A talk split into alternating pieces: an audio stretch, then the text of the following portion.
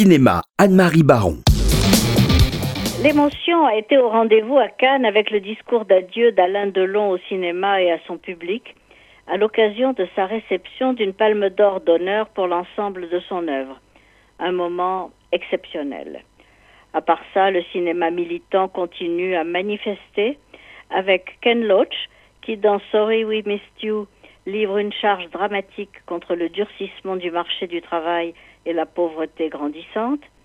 Les frères Dardenne ont présenté le jeune Ahmed, très politiquement correct, qui nous montre en Belgique aujourd'hui le destin d'un jeune homme de 13 ans pris entre les idéaux de pureté de son imam, les avertissements de sa mère et les appels de la vie.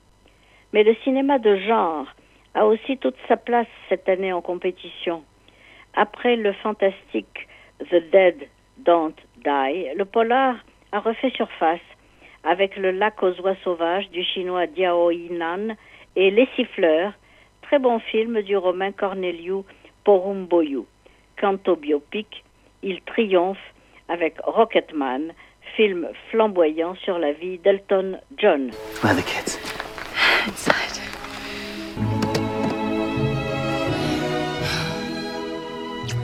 Le film de Terence Malick, qui a choisi de raconter dans A Hidden Life, une vie cachée, la vie de Franz Jagerstatter, objecteur de conscience autrichien, qui fut le seul de son village à voter contre l'Anschluss en 1938 et a refusé de prendre les armes pour le Führer. Emprisonné à Linz puis à Berlin, il est vénéré depuis 2007 comme bienheureux et martyr par Benoît XVI et l'Église catholique. À mon avis, ce film illustre la tendance du cinéma actuel au brouillage des responsabilités et à l'inversion des rôles. J'ai beau adorer le lyrisme de Terence Malick et reconnaître en Jagerstatter un résistant, un pacifique héroïque qui a été décapité, mais son combat est un peu trop individualiste à mon gré.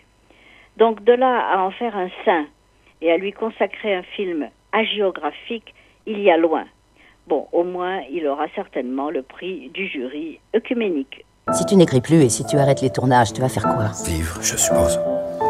T'as beaucoup trop de temps libre et tu te focalises sur tes douleurs.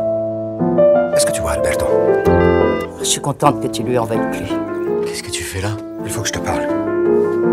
La Cinémathèque a restauré sa voix. C'est pour ça que ça me paraît juste qu'on présente ensemble à la Cinémathèque. Je t'en connais plus, Salvador. Heureusement, il y a Almodovar. En retraçant dans Douleur et gloire la vie du cinéaste Salvatore Maio, son alter ego, Pedro Almodovar se livre avec ses doutes, ses problèmes physiques et existentiels. Il a même prêté ses costumes, son mobilier et son apparence à Antonio Banderas. Très félinien, très proustien, ce film qui va et vient entre le passé lumineux de l'enfant avec une mère splendide, Pénélope Cruz, imaginez, et ses souffrances d'homme confronté à l'amour et de créateur qui a eu tant de mal à se faire reconnaître, ce film est un pur régal de nostalgie et d'autodérision, véritable catharsis en images qui le projette vers un avenir radieux. D'une grande liberté, d'une sincérité bouleversante, c'est un hommage ému à sa mère, au cinéma et à la vie.